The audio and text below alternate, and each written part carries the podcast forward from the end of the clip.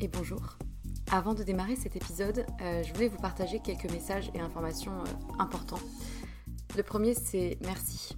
Merci, je le répète souvent, pour euh, l'oreille qui écoute. je ne sais pas si vous êtes dans le métro, dans votre lit ou en train de cuisiner, mais peu importe, merci. La seconde chose que je voulais dire, c'est que si vous me suivez sur Instagram ou que vous avez écouté certains épisodes précédents, vous savez que j'ai quitté mon emploi pour me lancer à mon compte. Euh, non pas par opposition au monde salarié, hein, mais euh, plutôt par besoin viscéral d'oser réaliser ce qui était devenu euh, une évidence, et plus précisément deux activités, avec pour fil rouge les mots. les mots qui racontent des histoires et qui sèment des idées et impacteront au moins une personne, j'espère. D'une part en tant que consultante en communication et stratégie de contenu et rédactrice SEO, du coup, mention spéciale pour les sujets autour de la santé, de la psychologie, de la nutrition et de la sexualité. Euh, et ensuite les mots pour aider d'autres personnes à rayonner euh, par des suivis personnalisés réunissant mes connaissances en psychologie et en trauma, le tout infusé par une approche globale mêlant énergétique, tantra, polarité féminine et masculine, blocage émotionnel et outils somatiques sur lesquels je me forme depuis quelques temps. Et en vue de cette activité-là, j'ai créé un compte Instagram dédié et un nouveau podcast, Les mots c'est bien beau, aux côtés de Pierre Kessial. Et je serai infiniment reconnaissante si vous prenez deux minutes de votre temps pour répondre à un court sondage euh, qui m'aidera justement à m'aligner aux besoins et challenges d'un maximum de personnes et qui vous concerne peut-être dans votre vie personnelle pour proposer justement euh, des accompagnements réellement efficaces. Donc euh, vous avez les liens de l'autre compte Instagram et du sondage dans la description de l'émission. Donc merci infiniment si vous prenez ces deux petites minutes pour, pour y répondre. Et pour terminer ce message, j'aimerais juste euh, vous dire une phrase qui, euh, qui réunit un peu tout, toute l'idée et tout ce qui m'anime. Euh, raconter une histoire, c'est surtout raconter celle de quelqu'un qui a besoin de l'entendre et qui sera galvanisé par l'énergie perçue à travers ces mots-là. Voilà, je crois que c'est un, bon résumé du fil rouge de ce vers quoi je vais et ce qui m'anime. C'est tout pour moi et du coup, bonne écoute.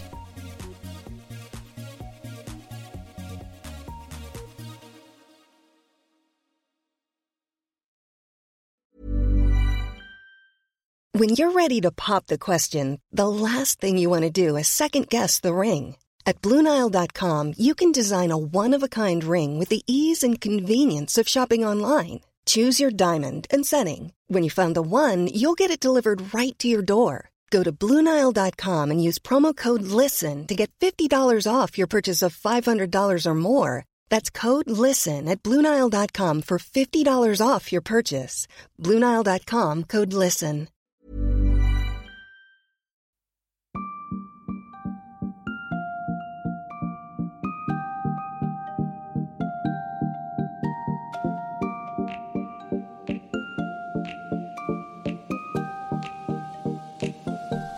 Bonjour et bienvenue dans un nouvel épisode de Sois sage et parle fort, le podcast pour oser, se changer, ne plus se conformer, rire, parfois pleurer et plus encore. Je suis Marie et comme vous le savez, j'ai décidé d'arrêter d'être sage et de parler fort de tout ce dont j'ai envie. Je vous retrouve pour un nouvel épisode un peu spécial et surtout imprévu il y a encore quelques semaines.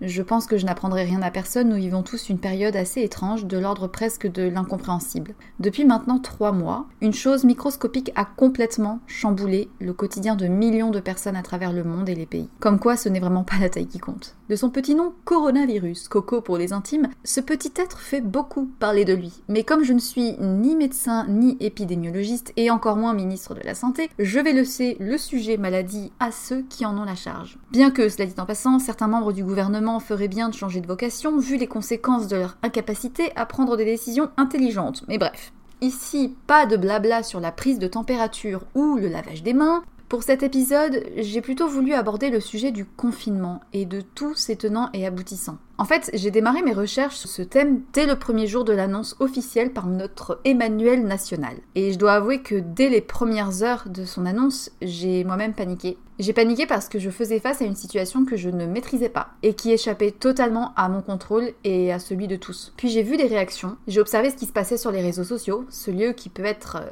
si dangereux pour notre santé mentale, mais aussi terriblement instructif pour y regarder l'humain sous toutes ses coutures. J'ai compris qu'il y avait là un gros, gros sujet à traiter, tellement gros que cet épisode n'est que la première partie afin de vous laisser digérer déjà un petit peu tout ce que je vais aborder dans celui-ci. Il y a eu d'abord les départs massifs de Parisiens ou habitants des grandes villes vers les campagnes comme une fuite face à la perspective de devoir rester chez eux. Et puis il y a eu les reproches à ceux qui ne respectaient pas le confinement, à ceux qui ne se protégeaient pas, les railleries de ceux qui sortaient quasiment en tenue d'astronaute. Puis il y a eu les philosophes qui ont débarqué et qui ont clamé haut et fort que c'était un cadeau qui allait nous permettre de nous faire réfléchir au sens de la vie, tout ça, tout ça. Bref, il y a eu aussi des élans de solidarité venus d'on ne sait où, tous les jours. Et puis petit à petit, il y a des cagnottes, des appels au bénévolat. Il y a aussi eu les obsessions à rester hyperactif dans son salon, des fois que le lâcher-prise serait mortel. Il y a eu aussi tous ces coachs plus ou moins improvisés qui ont joué sur la peur de grossir pour vendre leur programme en promotion.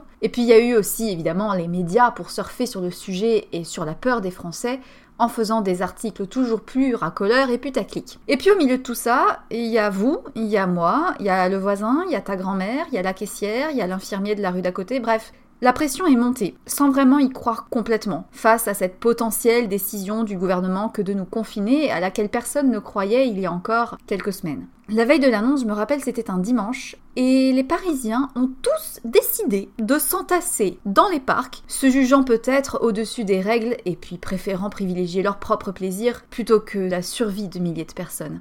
Alors cet épisode sera sûrement une réflexion un peu générale, ouverte à débat, il y avait évidemment beaucoup de choses à dire sur la manière de ressentir le confinement, sur la manière de vivre la restriction potentielle de liberté. Et donc, je m'excuse aussi d'avance si cela vous paraît désorganisé, mais voilà, ce sont toutes les choses que j'ai assemblées les unes aux autres et qu'il me semblait importante d'aborder. Alors, euh, c'est parti. C'est marrant parce que bien qu'on soit les premiers à nous plaindre des manques de ressources pour le secteur de la santé, la première réflexion que je me suis faite, c'est qu'on a aussi été les premiers à crier à corps et à cri quand le mot confinement a été prononcé. Alors comme ça, nous avons plus peur de la restriction de liberté momentanée que de la mort potentielle de milliers de personnes. Pourquoi donc cette espèce d'élan de carapatage général à l'idée d'être légèrement empêché de mener sa vie comme on l'entend, avec qui on veut, quand on veut? Et puis d'un coup, je voyais ça, cette panique, cette agitation. D'abord, il y a eu une espèce de déni général du mais non, ça va, t'inquiète, arrête, c'est qu'une petite grippe. Puis certains se sont mis à paniquer, à ne pas savoir comment réagir en fait et comment vivre cette situation. Et tout Parisien ou citadin ayant sa famille en campagne s'est probablement demandé est-ce qu'il vaut mieux que je reste chez moi tout seul à manger des pâtes ou que je rentre chez papa-maman me farcir les petits plats, les pieds sous la table et la terrasse au soleil. J'ai vu sur les réseaux sociaux les paniques soudaines dans l'attente de la sentence. Force est de constater que beaucoup de personnes ont voulu se sauver, pour ceux qui le pouvaient en tout cas, et j'ai vu aussi beaucoup cette espèce de refus éhonté de respecter des règles pourtant simples, rester chez vous, restons chez nous, car nous avons la chance de pouvoir le faire. Et en fait, cette réaction était complètement hallucinante quand on réfléchissait un petit peu. Dans les autres pensées qui ont fait paniquer les gens, je pense, il y a eu la perspective d'être chez soi, sans possibilité de voir ses proches et amis comme on le veut, mais aussi et surtout la peur de l'ennui, ou encore le sentiment d'étouffement en pensant rester à la maison. Et puis les parents évidemment contraints d'avoir à gérer leurs enfants désormais présents toute la journée.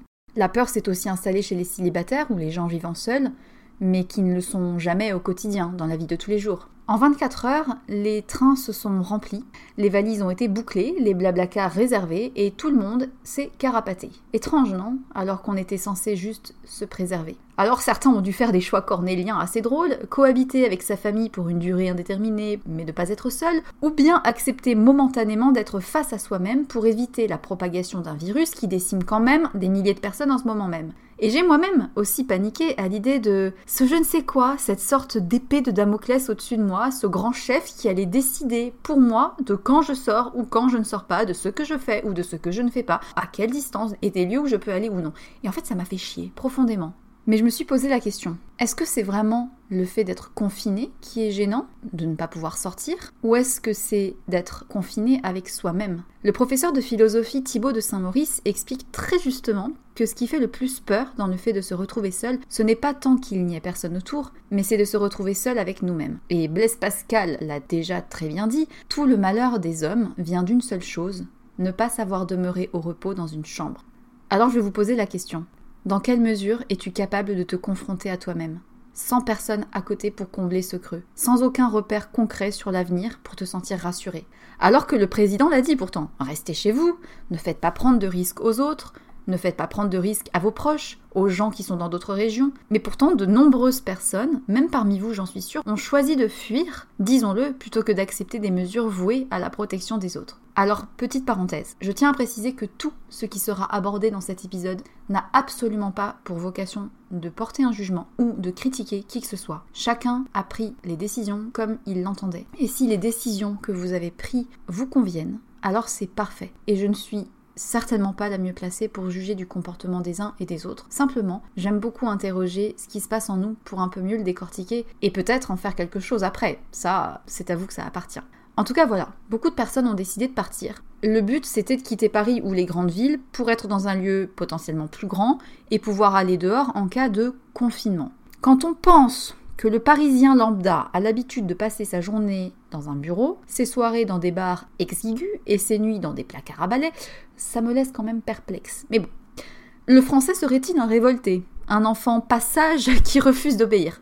Je ne sais pas. Pourtant, et s'il suffisait de respecter Qu'est-ce que cette situation en fait génère chez nous? J'ai lu notamment plusieurs sociologues qui se penchaient sur la question et qui ont fait un parallèle avec l'aristocratie. Historiquement en fait la ville était un lieu sale, propice aux épidémies et aux émeutes, et dans le temps la bourgeoisie avait déjà des lieux à la campagne pour s'abriter en cas de peste ou de forte chaleur qui rendaient invivables les grandes villes. Et dans les années 1940, de nombreuses familles de la bourgeoisie ont même acheté des demeures en campagne en cas de victoire des nazis. En l'occurrence, pour ce qui nous arrive actuellement, je pense pas qu'il s'agisse spécialement d'aristocratie. Bon, bien sûr, partir de Paris pour la province reste encore un privilège de classe, mais je ne pense pas que c'était dans l'optique de quitter un lieu sale, mais c'était à mon avis clairement par peur d'être seul et d'être confiné. Évidemment, le corps médical est particulièrement énervé parce que c'est à cause de ce genre de décision que le virus s'est propagé encore plus vite et ceux qui sont partis vers des régions à forte densité risquent justement de disséminer le coronavirus dans des zones qui étaient encore préservées du virus. Mais bon, et puis, il y a les parents aussi qui, outre l'ennui, voient se profiler la cohabitation serrée avec des enfants qui n'ont plus l'école pour être occupés, les récrés pour se défouler et les jeux pour les divertir. Donc des gens qui ont des résidences secondaires et qui sont avec des enfants dans les jambes, clairement, ils ont préféré partir pour la survie euh, générale de la famille. Du côté des étudiants, euh, pareil, ceux qui n'ont plus cours, quel intérêt à rester à Paris confiné dans son appartement? Et là, je me suis dit, dans quelle mesure peut-on considérer que ce choix est une preuve d'égoïsme? Ou bien plutôt d'un malaise terrible à l'idée de rester chez soi? En tout cas, la preuve est que le risque de propager le virus était plus acceptable que le fait de rester seul chez soi. Et ça, c'est quand même vachement intéressant. Alors ils sont beaucoup à avoir préféré se taper 10 heures de bagnole plutôt que d'envisager de devoir rester chez eux intéressant. Je tiens à préciser encore une fois que je ne pose aucun jugement de valeur sur les comportements de X ou Y et de Monsieur Duchemol. Je souhaite simplement parler de ce sujet parce qu'en fait il m'intéresse énormément et parce qu'on peut tous en apprendre quelque chose. Ne serait-ce qu'à titre personnel, comment est-ce que moi je vis l'imprévu, la solitude? La mise au chômage technique si j'avais été concernée Est-ce que je me mets à broyer du noir Ou au contraire, est-ce que je m'agite dans tous les sens pour ne pas réfléchir? Est-ce que tu t'isoles totalement Ou est-ce que tu prends des nouvelles des personnes à qui tu tiens? En tout cas, tout ce que je voyais et que j'entendais sur les réseaux sociaux ou les médias me semblait palpitant. Autant il y en a qui regardent Colanta en replay, autant moi, euh, je regarde les réseaux sociaux pour mes inspirations sociologiques. Bref, j'ai continué à chercher et voici ce que j'ai trouvé. Du côté des explications d'ordre purement psychologique, les quarantaines et les confinements tels que nous les vivons actuellement voient augmenter les symptômes de stress post-traumatique, les états anxieux, les pensées dépressives et les élans de panique. Car oui, Rester entre quatre murs avec l'impression d'être contraint est particulièrement pesant pour la santé mentale. Et ce que j'avance est prouvé. Rima Stira, professeur en psychiatrie à l'université de Toronto, a réalisé des recherches en fait au moment de la mise en quarantaine des personnes lors de l'épidémie du SRAS en 2003. Près de 29% des personnes mises en quarantaine présentaient à la fin de l'isolement des signes de stress post-traumatique et 31% d'entre elles avaient des symptômes de dépression profonde. Et puis de l'autre côté de la planète, la directrice de recherche au Centre de santé mentale de Shanghai a interrogé par questionnaire plus de 50 000 personnes dans plusieurs régions de Chine qui étaient touchées par le coronavirus et ayant dû être confinées. Ces questionnaires ont été réalisés depuis janvier à peu près, donc depuis le confinement, et le résultat a été sans appel. Anxiété, dépression, phobie, comportements compulsifs et de fuite ont été observés chez quasiment toutes les personnes interrogées.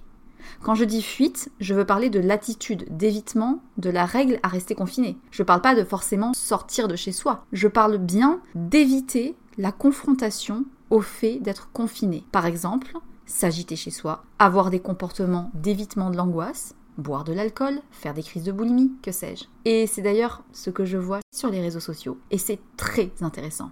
En tout cas, selon les résultats de cette étude, 35% des sondés ont connu une détresse psychique, qualifiée de sévère chez 5% d'entre eux. Qui sont les personnes les plus touchées Déjà, il y a les femmes, qui affichent un niveau d'anxiété plus élevé que celui des hommes. La raison serait que c'est souvent aux femmes qu'incombe la charge de l'organisation de la maison, des enfants, de l'alimentation, et du coup, la charge mentale serait d'autant plus exacerbée en cette période d'incertitude générale. Autre groupe à risque, les 18-30 ans, étonnamment. Sûrement à cause de la surexposition aux réseaux sociaux où beaucoup trop d'informations anxiogènes circulent. Et c'est vrai, dès les premiers jours, je sais pas vous, mais j'ai vu exploser les stories de personnes, en théorie saines et mentalement équilibrées, rabâcher en continu à quel point l'enfermement allait être terrifiant et difficile. Nous devons éviter de mourir en restant sous notre toit. Oh là là Bref, sans surprise, en Chine, les personnes qui étaient aussi très touchées par l'anxiété étaient les personnes de plus de 60 ans, clairement parce qu'ils savaient qu'ils étaient quand même en première ligne de mire s'ils étaient contaminés. Mais en France, j'ai l'impression que c'est pas du tout le cas. Alors peut-être que je me trompe, mais j'ai plutôt l'impression que nos aînés en France sont relativement peace and love. Alors on est peut-être angoissé, mais moi j'étais plutôt inquiète de voir autant de personnes âgées se balader ni vu ni connu, inshallah, comme si tout allait bien dans la rue, aller acheter leur pain tous les matins. Preuve en est, quand j'ai eu mon papa au téléphone, papa, excuse-moi si tu entends ces mots, je ne te considère pas comme une personne âgée, mais ah bah au début, euh, c'était peace love, hein, euh, en mode quoi Mais non mais viens donc Marie, viens donc à la campagne te reposer, tu seras bien, tu seras au calme avec nous, au soleil, ça va être sympa. Non mais t'inquiète pas, on n'est pas concerné, il a personne ici. Bah oui, bien sûr. Après, du côté des personnes touchées par cette anxiété, on a retrouvé évidemment les personnes qui ont des antécédents psychiatriques. On entend beaucoup parler de la difficulté que tout le monde a à supporter la solitude. Certes, mais pensons une seconde à toutes les personnes qui souffrent déjà beaucoup en temps normal. Il y a ceux qui souffrent d'anxiété sociale, qui vont du coup se réfugier chez eux et qui auront probablement encore plus de mal à sortir de chez eux une fois que ça sera fini. Il y a ceux qui souffrent de claustrophobie et pour qui le fait d'être limité dans la liberté d'être dehors rend complètement euh, fou. Il y a ceux qui souffrent de TOC, troubles obsessionnels compulsifs. On en avait parlé d'ailleurs dans l'épisode sur la dermatillomanie. Au même titre finalement que n'importe quel comportement répété de manière obsessionnelle. Les gens se retrouvant seuls vont devoir aussi être confrontés à ça. Le retour des crises de boulimie peut-être, l'envie de se restreindre quand on a souffert d'anorexie, la pulsion de vérifier encore et encore si tel objet est à sa place, les lavages de mains répétés pour ceux qui souffrent de ce TOC, bref, autant d'exemples que d'addictions, il y en a trop pour toutes les lister. Mais pourquoi est-ce que ces personnes se rabattent sur des mécanismes d'évitement pour fuir les émotions? Et chez les personnes qui ressentent de l'angoisse à l'idée d'être seules et qui n'ont pour autant pas d'addiction préalable ou de problème à la base, c'est la même chose. Pour rappel, ces addictions et tous les comportements de fuite relèvent de l'incapacité à gérer ses émotions.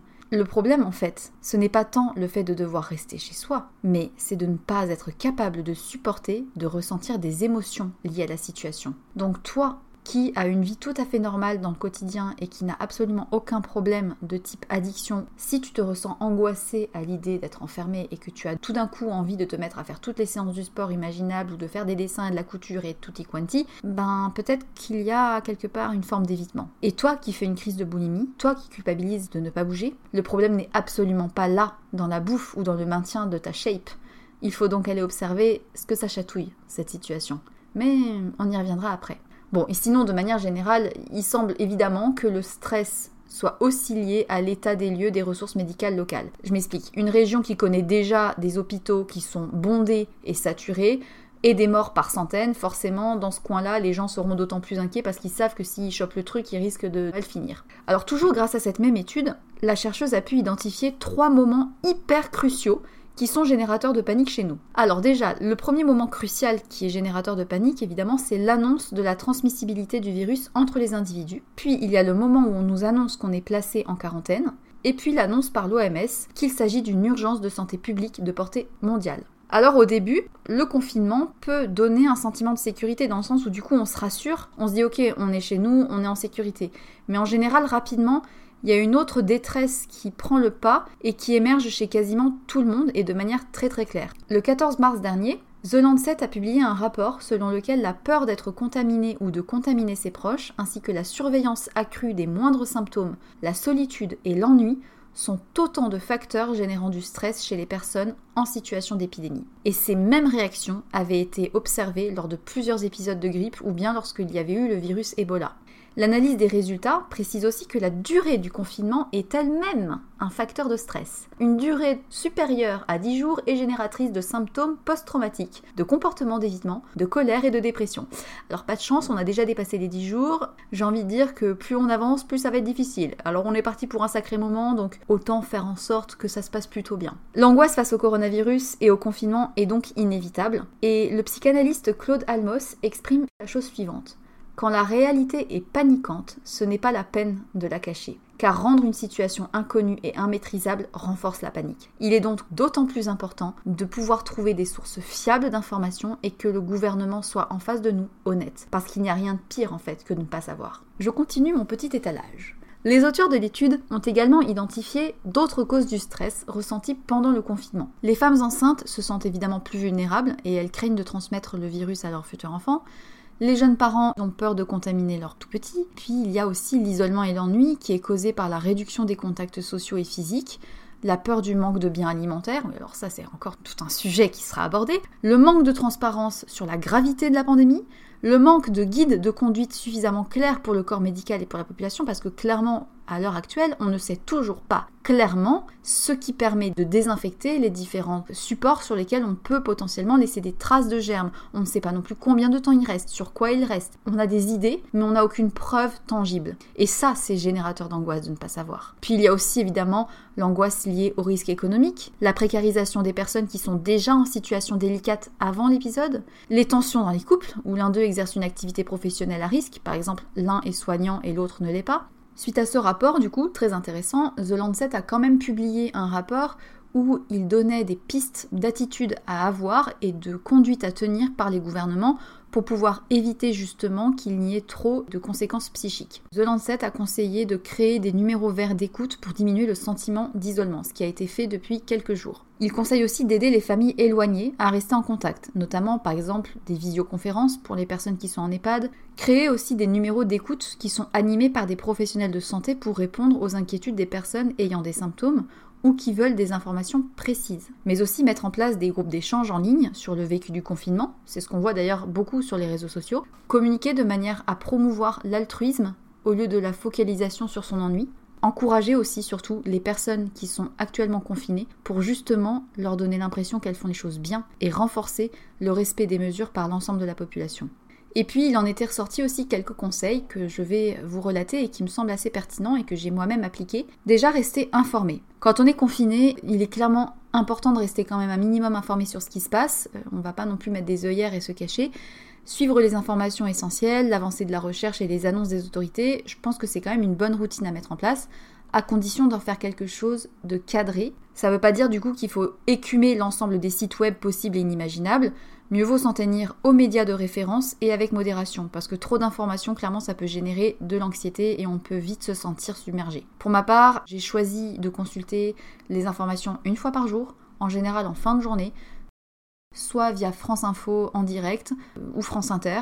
Je lis aussi beaucoup d'articles du Figaro que je trouve très très bien faits. Le matin, je consulte juste mes newsletters, notamment celle du Madines, de l'info durable ou de l'ADN, histoire de rester euh, informé de quelques petites choses qui se produisent en ce moment dans le monde. Un autre conseil qui était donné, et que je valide totalement, c'est faire le tri dans les réseaux sociaux. Éviter les notifications intempestives qui te rappellent H24 qu'un virus se balade en ville, on le sait. Franchement, ça ne sert à rien d'être prévenu toutes les minutes par une nouvelle alerte qui te dit qu'une info est tombée. Et les gens sur les réseaux sociaux qui te balancent des workouts de fitness comme des lions en cage incapables de se contenir, c'est clairement nocif. Et je me suis demandé deux secondes, si on les mettait une journée dans un fauteuil roulant, ce que je ne leur souhaite pas, qu'est-ce qu'ils feraient? C'est ridicule de promouvoir à ce point l'injonction de devoir faire du sport, comme si c'était une obligation. Idem, j'ai aussi vu beaucoup de posts Instagram et de vidéos sur le comment ne pas trop prendre de poids pendant qu'on est en confinement. Et j'avais envie de les frapper. Et je suis désolée si tu es concerné. Mais clairement, c'est juste irrespectueux et c'est juste encourager à la déviance et aux troubles alimentaires. Et les médias en ont rajouté une couche sur le comment manger en cette période, le si on va devenir des pâtés en croûte prêts à être servis en sauce pour Pâques. Non mais allô? Pas plus que si tu vas au travail dans un bureau. Quelle est la différence entre manger chez toi ou manger à ton bureau? Ça ne change rien, mis à part peut-être que tu marches moins ou que tu ne prends pas ta voiture. Bon, Ok. Et alors Est-ce que ton corps s'arrête de fonctionner pour autant parce que tu es dans ta maison? Il y a un truc magique qui fait que quand tu es chez toi, c'est ton métabolisme il marche plus, t'as plus besoin d'énergie, genre euh, t'as un bouton off et tu t'allumes que quand tu sors de. Non, bref. Tout ça pour dire que peut-être que ça partait d'un bon sentiment, mais les conséquences que ça peut avoir et les interprétations que ça peut avoir chez les gens derrière leur écran, elle est là. Et je trouve que c'est particulièrement dérangeant. Alors en fait, l'humain, il a peut-être tout simplement très peur de la situation, donc il se reporte sur des choses futiles pour s'y raccrocher. Dommage de ne pas se rappeler que ces 2 kilos ne seront rien à côté du nombre de vies sauvées. Et c'est étonnant parce que moi-même, au départ, les premiers jours, j'ai ressenti des injonctions très culpabilisantes qui m'ont forcé à me sentir obligée d'être efficace et active un minimum. Comme si le fait d'être chez moi devenait si problématique qu'il fallait que je rentabilise ce temps. Quoi? C'est pas acceptable ni tolérable de juste ne pas avoir fait quoi que ce soit de particulier dans sa journée, à part juste être vivant. Je reprends ma respiration et je passe au troisième conseil. Garder contact, même par distance. Le repli sur soi, c'est pas bénéfique, clairement. Et le psychologue Frank Andrew met d'ailleurs en garde ceux qui n'ont jamais été habitués à être seuls. Ça peut être très douloureux et très perturbant parce que quand on est des personnes qui sommes en continu avec des gens et tout le temps dans l'hyper-connexion, le fait de se retrouver seul, ça peut être très mal vécu. Et puis vu le choix des moyens de communication qu'on a aujourd'hui, autant dire qu'on est servi. Imaginez si toute notre modernité technologique n'existait pas. Un seul mot donc, garder un esprit un petit peu positif et se tirer tous vers le haut et puis prendre soin et prendre des nouvelles des personnes à qui l'on tient. Enfin, un autre conseil que je donnerais et qui me paraît euh, évident et que je faisais déjà avant en fait, c'est de ritualiser ses journées et de ne pas se laisser submerger. Tout simplement des routines, euh, des horaires, de la bonne nourriture, de la culture de l'esprit si on en a besoin et envie, découvrir des choses si on en a envie et ne pas se laisser entraîner par l'impression que euh, voilà tout va s'effondrer. Il faut pas chercher à faire des choses forcément, mais juste garder des petites routines bénéfiques pour le corps et pour la tête. Je trouve que ça permet d'éviter de se sentir perdu. En tout cas pour ma c'est indispensable. Par exemple, quand je me lève, comme d'habitude, je commence par une douche, puis je prends mon petit déjeuner, euh, je regarde un petit peu mes mails, je regarde un peu les newsletters, je geek un peu. Ensuite, je fais un petit tour de pâté de maison, j'appelle mes proches, et puis je reviens chez moi. Si c'est le jour où je travaille, bah du coup, ça me permet de faire une coupure entre le chez moi et le ça y est, je vais au travail. À midi, je prends le temps de faire une vraie pause, genre une heure et demie. Et vu comment je suis concentrée le reste du temps, c'est vraiment indispensable parce que sinon je pète un câble. Et je suis très concentrée le reste du temps parce que j'ai plus personne autour pour me parler. J'ai de la chance d'être en télétravail, je ne suis pas au chômage technique et j'ai pas d'enfants à gérer à côté. Donc c'est vraiment ma façon de faire et c'est pas du tout applicable à n'importe qui. Pareil à la fin de la journée, soit je reste chez moi, soit je sors à nouveau faire un petit tour ou m'aérer et puis je fais quelques étirements, je vais dans ma salle de bain, euh, je me mets de la crème, je me mets en pyjama et ma salle de bain c'est un peu mon sas de décompression, je sais pas comment dire. Bref. Après, un dernier conseil que je donnerai, mais avec des pincettes, c'est faire tout ce qu'on ne prend pas le temps de faire d'habitude et qu'on a envie de faire. Que ça soit le grand ménage, que ça soit réparer des choses que l'on avait envie de réparer, pour lesquelles on n'avait pas le temps, ou qu'on ne prenait pas le temps, bah là, le temps, on l'a, normalement. Donc s'il y a des choses qui vous font du bien et que vous avez vraiment envie de faire, bah ok, pourquoi pas. Mais sans avoir besoin forcément de remplir le vide. Si vous avez envie de rien faire, c'est aussi très très bien et c'est même presque plus courageux. Donc oui, clairement, euh, ça reste difficile et c'est surtout vécu de manière complètement différente par tous. Que l'on soit directement impacté parce qu'un de nos proches est touché par la maladie, qu'on soit professionnel de santé, que l'on soit un citoyen lambda, peu importe, ça reste compliqué, même quand on a aucune raison apparente de mal le vivre. Preuve en est, les nombreuses crises d'angoisse et insomnie qui ont suivi exactement la courbe des personnes atteintes par le coronavirus. Plus la courbe de gens touchés par le coronavirus augmentait, plus les crises d'angoisse grimpaient aussi. Parce qu'il y a la peur pour l'entourage, la conscience de sa propre vulnérabilité et puis le stress engendré par les informations, tout ça, ça cristallise dans notre esprit une espèce de truc hyper anxiogène qui reste là et on n'est pas habitué à supporter ce genre de pression. Pourtant, on le sait que ça existe. Toi, moi, on a tous étudié les mêmes cours, on sait que la guerre, elle existe, elle existe bien, et dans des circonstances abominables et tragiques en ce moment même. Pourtant, on se lamente jamais sur les gens qui sont à Alep et qui sortent pas de chez eux parce que sinon ils prennent des bombes. Mais nous, on n'a que la menace de devoir rester chez nous. Et encore une fois, je tente de mettre des mots sur ce que l'on vit, non pas pour faire la morale ou pour justifier les comportements de ceux qui n'arrivent pas à gérer, mais juste pour comprendre et ainsi peut-être j'espère pouvoir aider à prendre du recul sur ce qu'on peut changer dans notre manière de vivre cet événement. Et preuve en est que c'est difficile pour tout le monde, tous les soignants qui œuvrent pour la santé mentale, mais aussi les sociologues sont du même avis. Il est important de mettre en œuvre un accompagnement psychosocial pour les personnes qui sont confinées. Outre l'aspect pratique de la limitation de liberté qui un peu chiante, il s'agit aussi d'une peur qui est bien plus diffuse, qui est liée à la mort potentielle de ses proches et de soi-même, et ça va beaucoup plus loin qu'on ne l'imagine. Et on touche ici quelque chose de très précis. Cette pandémie, et surtout le confinement, a mis une coupure très très nette dans notre quotidien. Parce qu'on a un quotidien qui est très rassurant et qui est pourtant très néfaste. Vous allez me dire que je divague, hein, que c'est pas normal de rester enfermé chez soi. Oui, je suis d'accord, c'est pas normal. Bon, après, ça dépend de quelle normalité on se base, mais est-ce que pour autant c'est normal de courir en permanence tous les jours par peur de s'arrêter? Est-ce que c'est normal de craindre la solitude à ce point? Est-ce que c'est normal de ne pas supporter de rester tout seul chez soi, de refuser de se reposer, de ne rien faire. Et surtout, est-ce que c'est normal d'avoir du mal à lâcher prise, à ressentir ses émotions et à ne plus rien savoir de ce qui se passera demain? C'est peut-être humain, hein, mais c'est un travail à faire sur soi que l'on n'est pas tous prêts à faire. Dans le cas présent, en plus d'être face à l'inconnu, on est face à quelque chose d'assez inédit dans notre génération. Là, on vit un truc où on a l'impression qu'on peut être amené à manquer de nourriture, surtout si les autres vident les rayons, et cette peur humaine bien qu'irrationnelle, dans le concret, ça a éveillé chez nous des comportements mais complètement absurdes, violents et dangereux.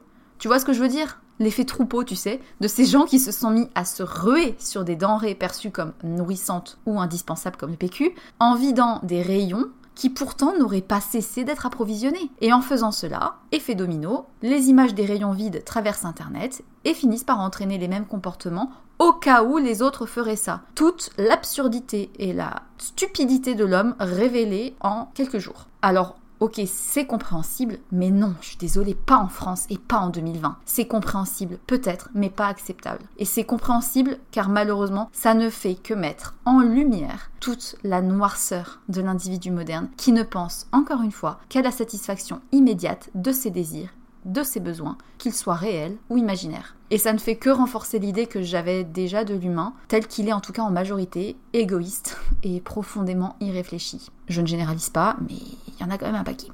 Quand il n'y a pas assez de nourriture pour toute une population, on a l'impression que la situation est pire. C'est humain cette peur, je suis d'accord, je le conçois, car manquer de nourriture, ça signifie mourir aussi plus vite. Et ce sentiment est tellement fort et puissant que probablement vous êtes beaucoup à avoir un peu paniqué. Alors clairement, l'inconnu fait partir notre mental en sucette. Et encore plus quand même en face les autorités sont pas capables de nous dire clairement ce qui se passe. Il n'y a plus de sécurité, il n'y a plus de repères, on est face à notre propre fragilité et on dépend entièrement de on ne sait pas quoi. Et c'est ça qui est difficile à ressentir, mais surtout à traverser. Parce qu'en fait, on a affaire tout cela à quelque chose qu'on n'a jamais connu et qu'on imaginait très lointain dans l'espace ou dans le temps, genre un truc historique euh, qui avait lieu dans la guerre. C'est inédit et c'est déroutant. Et le président Emmanuel nous disait nous sommes en guerre. Et c'est intéressant ce mot parce que si on retourne un peu la situation, c'est dans notre quotidien effréné qu'on mène une bataille, qu'on est en lutte permanente. Une poursuite effrénée après quoi? Après l'occupation, la consommation, l'activité et la communication permanente. Alors aujourd'hui, quand on nous dit Arrêtez-vous, c'est de notre incapacité à nous limiter et à lâcher prise dont il s'agit. Sauf que dans une guerre, pour gagner, en général, c'est plus simple de connaître l'ennemi. Et ici, on ne contrôle rien, on ne maîtrise rien, et on a juste l'ordre de faire la planche et de respecter des limites, sans garantie précise de leur efficacité. Alors, au lieu de bien le vivre, pourquoi est-ce qu'on a tous ressenti cette anxiété? Bah déjà, on ne sait pas combien de temps ça peut durer. On voit déjà se profiler pour beaucoup des conséquences lourdes sur la vie quotidienne. Et la réalité telle qu'elle est aujourd'hui génère des émotions face auxquelles l'humain n'est pas du tout habitué et encore moins préparé. Et quand on fait évoluer une société tout entière dans un climat où d'habitude la consommation à outrance est reine, et qu'on éduque nos enfants dans un monde où l'on obtient tout ce que l'on veut si on souhaite, quand on grandit avec les injonctions à faire, à produire, à s'agiter et à être performant, eh bien le jour où on nous dit stop, ne fais plus rien, arrête-toi, arrête tout, clairement, on ne sait pas comment réagir. Honnêtement, j'en ai parlé beaucoup avec mon psy de tout ça, de ma propre panique au début, et puis de cette pulsion qui m'avait amené à presque partir de Paris en deux temps trois mouvements pour le sud, avant de raisonner et de réfléchir. Et il me disait à juste titre que malheureusement notre société voit une majorité de personnes qui sont dans l'incapacité de rester dans l'être. Ce besoin de faire, de courir, d'accumuler des désirs pour les assouvir et ainsi de suite, c'est aussi peut-être un biais de notre monde moderne à vouloir finalement toujours éviter les émotions et les vraies questions. Je lui avais même demandé, ok, mais alors dans ces cas-là, on fait quoi? On devrait tous aller voir un psy, c'est ça? Pour accepter de ne plus rien attendre dans notre quotidien, accepter l'inaction et lâcher prise et peace and love? Bah peut-être. Ou peut-être pas. En tout cas, peu de personnes actuellement seront capables de tirer profit de cette expérience. Peu de personnes seront capables de faire ce travail sur soi car ça demande de faire le dos rond et d'accepter l'inconfort sans chercher à fuir, ni chercher à lutter contre les émotions qui vont venir à savoir de se sentir nul, de se sentir inefficace, de se sentir mou, de culpabiliser, d'angoisser, de se sentir seul, de paniquer, d'avoir peur. Peu de personnes sont capables d'attendre que ça passe. Confiné, limité, la difficulté que beaucoup ont relatée et m'ont confiée, c'est l'impression d'inutilité, de vertige. Mais tout ça, c'est des illusions. C'est qu'une impression d'être inutile. C'est une impression qu'il y ait du vide. Il n'y a jamais de vide.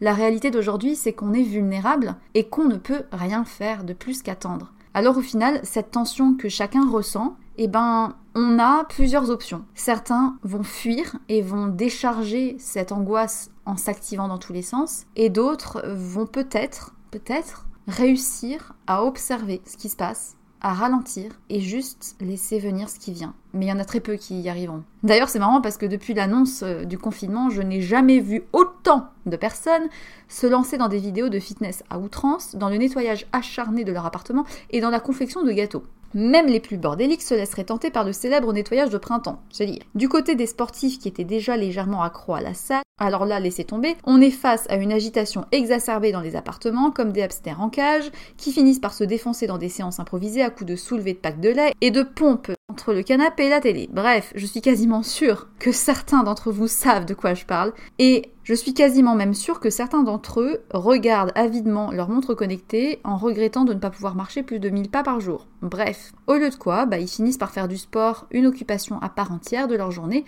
parce qu'au moins bouger, ça empêche de cogiter. Encore une fois, je tiens à préciser que je ne juge pas, je ne critique pas, c'est un choix. Vous êtes libre d'éviter les émotions. Vous pouvez aussi tout à fait bouger pour le plaisir et pour de très bonnes raisons parce que ça vous permet de vous faire du bien et uniquement parce que ce n'est pas pour fuir la sensation que vous vous ennuyez. Et c'est pas toujours facile à le déceler. Alors oui, le gouvernement n'a pas les réponses à tout. Et pour le coup, c'est le cas. Mais bon, il tente un petit peu de mobiliser les troupes comme en cas de guerre. Parce que bon, se serrer les coudes et faire la planche, c'est la seule chose à faire. Et c'est aussi cette sensation de devoir donner du sens et des repères qui m'ont poussé, je pense, à m'engager de quelque sorte, que ce soit pour apporter mon soutien aux soignants ou autrement. Et de là, je vous assure que dès qu'on se renseigne un peu, il y a toujours la possibilité d'aider si c'est ce que vous avez envie de faire que ça soit un voisin, une personne âgée, ou simplement sourire et rendre des services à ceux qui continuent de travailler quand vous allez faire vos courses. Bref, en tout cas, la solitude nous pèse à tous, ça peut être logique, et c'est même pas moi qui le dis, mais aussi bien d'autres. Mère Teresa disait la pauvreté la plus terrible est la solitude et le sentiment de ne pas être aimé. Pourtant, tout le monde devrait être amené à vivre des moments de solitude et d'isolement. Tout le monde devrait être capable de supporter sa propre présence de manière continue sans pour autant paniquer. Et même, comme j'en avais déjà parlé dans un des épisodes précédents, la solitude et l'ennui conduisent généralement à être plus créatifs et à exacerber nos émotions. Et ça, mes amis, beaucoup de personnes se le refusent, les émotions. Et encore une fois, c'est marrant parce que tout ce dont je parle là, je le dis parce que je l'ai mûrement réfléchi, mais que je l'ai aussi abordé avec mon psy au téléphone. Je suis plus du tout angoissée aujourd'hui comme au premier jour, où l'annonce du confinement m'avait clairement donné une profonde envie de me carapater. Alors pourtant, que ce qu'on me demande, c'est d'être protégée en restant chez moi, et donc c'est d'être libérée du poids de ma responsabilité vis-à-vis -vis des personnes de mon entourage, mes voisins, la caissière, la boulangère, etc. Et chez vous tous, je suis sûre que le confinement n'a pas non plus fait l'effet d'une libération ou d'une protection. Au contraire, mais plutôt d'une limitation. Mais de quoi au juste? Pourquoi se sentir limité alors qu'en fait on est juste chez nous? Les humains ont cette faiblesse, encore une fois, ils ont la tendance à courir après le sentiment et le besoin de se sentir utile et désiré. Consommer, accumuler des projets, avoir des buts, des objectifs, des repères. Parce que faire, ça leur donne l'impression de vivre. Contrôler, ça donne l'impression d'exister. Et se reposer, c'est mourir un peu. Et l'isolement, ça ramène à soi, à qui on est, à ce que l'on est, et aux choses simples qui ne peuvent venir que de nulle part, sinon de nous-mêmes. Et je vais ajouter quelque chose. Là encore, les personnes qui sont passées par un trouble psychique, une addiction, un TOC, ont eu de la chance. Une chance dans le sens où la vie a forcé ces personnes à faire soit le choix de se laisser couler par le trouble avec toutes les conséquences que ça a, soit d'en faire une force et d'apprendre à lâcher prise sur ce qu'elles ne peuvent pas contrôler, en faisant preuve de bienveillance avec elles-mêmes et surtout en acceptant toutes les émotions sans plus les éviter par un trouble. Je suis pas très claire? Très bien. Je vais vous donner un exemple très très simple. Personnellement, mon incapacité à gérer les émotions s'est cristallisée sur l'alimentation et sur le corps, me faisant tomber dans l'anorexie quand j'avais 16 ans et pour de très nombreuses années, dont je commence tout juste à sortir. Dans l'épisode avec Camille, c'était sur sa peau, grâce à la dermatillomanie, qu'elle a été obligée de creuser et de comprendre pourquoi ça lui posait souci et pourquoi elle était obligée de se gratter compulsivement la peau. Chez telle autre personne qui a souffert de boulimie, c'est pareil les crises ont été là pour lui montrer qu'il y avait des fragilités auxquelles elle ne voulait pas se confronter. Et donc nous, toutes les personnes qui avons vécu ou qui vivons un trouble psychique, sommes déjà continuellement testées par la vie pour faire face aux émotions. C'est-à-dire que si moi, je n'apprends pas à gérer mes émotions, si j'apprends pas à lâcher prise, je sais très bien que je peux très rapidement retomber dans mes travers de l'anorexie. Parce que c'est là, parce que la route elle est dans mon cerveau, parce que la route elle est tracée en moi. Si j'apprends pas à ressentir et à donner du sens à mon quotidien et à faire ce travail continu de surveillance de ce qui se passe en moi, bah je sais que j'aurai tendance à être obsédée parce que je à être hyperactive et à me sentir pas bien dès que je me repose. Et je le sais, c'est peut-être la première fois que je le dis comme ça dans un épisode. Alors je vais vous le dire, ce confinement c'est clairement une étape de plus pour moi et c'est une occasion de grandir encore et d'apprendre que ma seule présence peut suffire sans que j'aie à remplir le temps par quelque autre truc. Le vide, il n'existe pas, ça c'est une invention que l'humain a créée pour éviter de descendre du mental. En réalité, si on accepte de laisser de la place au calme et au silence, il y a toujours des milliards de choses à voir, à sentir. Si tu t'assois au pied d'un arbre et que tu écoutes le silence, tu vas rapidement entendre plein de petits bruits, plein d'odeurs, des oiseaux, des insectes. Mais ralentir et ressentir sont deux choses que l'individu actuel ne fait pas ou ne fait plus. Et je dirais même que la quasi-totalité de la population fuit ces émotions. Je ne saurais pas dire à cause de quoi et je pense que beaucoup de facteurs socioculturels entrent en jeu. Pour preuve, en Chine, la règle du confinement a été quand même beaucoup plus respectée qu'en France. Non pas que le français soit particulièrement plus con, là je sais pas, mais peut-être qu'en Chine, il y a quand même aussi d'autres facteurs d'origine religieuse, peut-être, de bouddhisme. En tout cas, ça donne qu'aujourd'hui, la quasi-totalité de la population occidentale court et s'agite continuellement, croyant sincèrement bien faire, croyant vraiment de toutes ses forces être sur le bon chemin, sport, travail, argent, compagnons, enfants, voyages, amis, soirées, rire, ne pas s'ennuyer, profiter à fond et recommencer dès qu'on peut. Et mon psy me disait que cette agitation et ce besoin de faire, c'était une illusion savamment ficelée par notre mental pour échapper à l'angoisse de ressentir, à l'angoisse de ne plus rien chercher, à la peur de perdre un but, un moteur, et voyez la preuve comme on panique à l'idée d'être au chômage technique, comme si c'était trop perturbant pour être tolérable. Alors je parle pas de l'aspect financier qui est clairement angoissant, mais pourtant la vie elle continue, avec beaucoup d'incertitudes, ok. Enfin bref, je m'égare un petit peu, je sais pas si je suis assez claire, mais je continue. Face à cette situation, en tout cas, on ne contrôle plus. On n'est pas assez maître de ce qui se passe et ça nous oblige à attendre et à faire la planche. Si je fais de la méditation, ou si j'essaye, c'est pour revenir là et maintenant. C'est pas pour faire genre que je fais de la méditation. C'est pas parce que je kiffe particulièrement ne rien faire. Je sais que c'est chiant et que c'est désagréable. Mais en fait, il y a que par là qu'on peut apprendre à ressentir et à revenir encore et encore là où notre mental ne veut absolument pas aller. Et si aujourd'hui, toi, le voisin et autant de gens pètent une durite, ce n'est pas du tout par manque d'air, par manque de sport ou par manque des autres comme ils aimeraient le croire, mais parce qu'ils sont incapables à gérer l'angoisse qui est palpable en ce moment-là et face à laquelle ils ne peuvent plus échapper dans une vie trépidante entre RPM et boulot permanent. Du coup, ils font du vélo d'appartement pour se décharger, grignotent du chocolat pour oublier et partagent H24 des choses sur les réseaux sociaux tellement plus faciles que d'affronter ses émotions. Et du coup, pour ceux qui aimeraient se donner les moyens de changer, si on acceptait de faire la planche, Peut-être que tu fais partie des personnes, toi, vous, qui avez envie peut-être de changer cette manière de réagir. l'épisode sur les psychothérapies et plus particulièrement les thérapies comportementales et cognitives.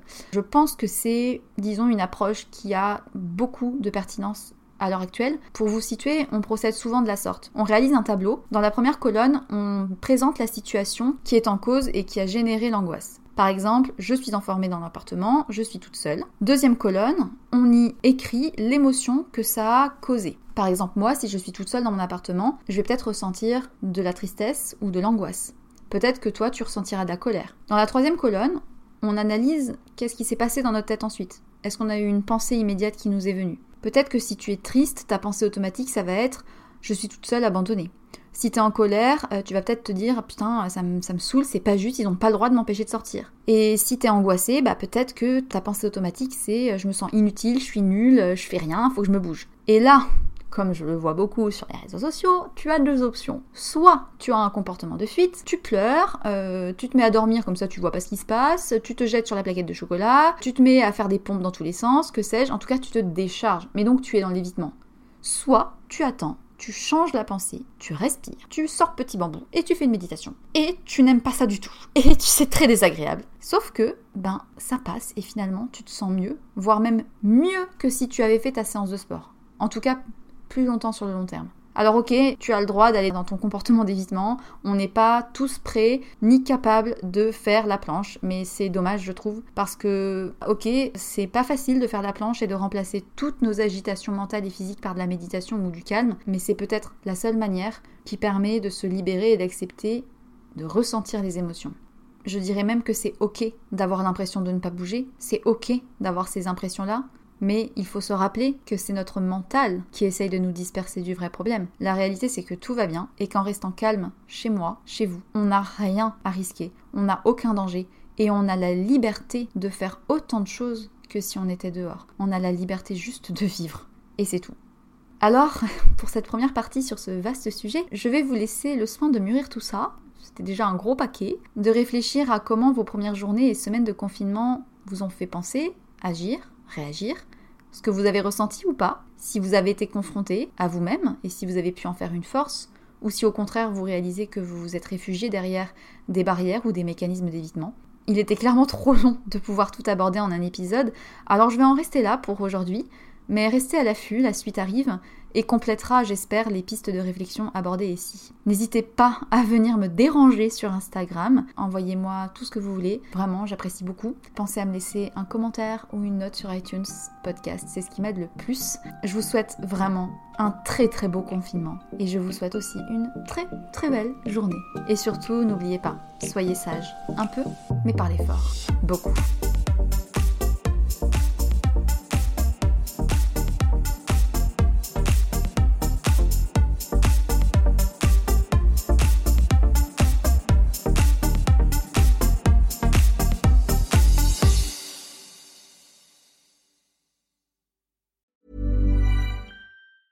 Planning for your next trip? Elevate your travel style with Quince. Quince has all the jet setting essentials you'll want for your next getaway, like European linen, premium luggage options, buttery soft Italian leather bags, and so much more. And is all priced at 50 to 80% less than similar brands. Plus, Quince only works with factories that use safe and ethical manufacturing practices. Pack your bags with high-quality essentials you'll be wearing for vacations to come with Quince. Go to quince.com slash pack for free shipping and 365-day returns.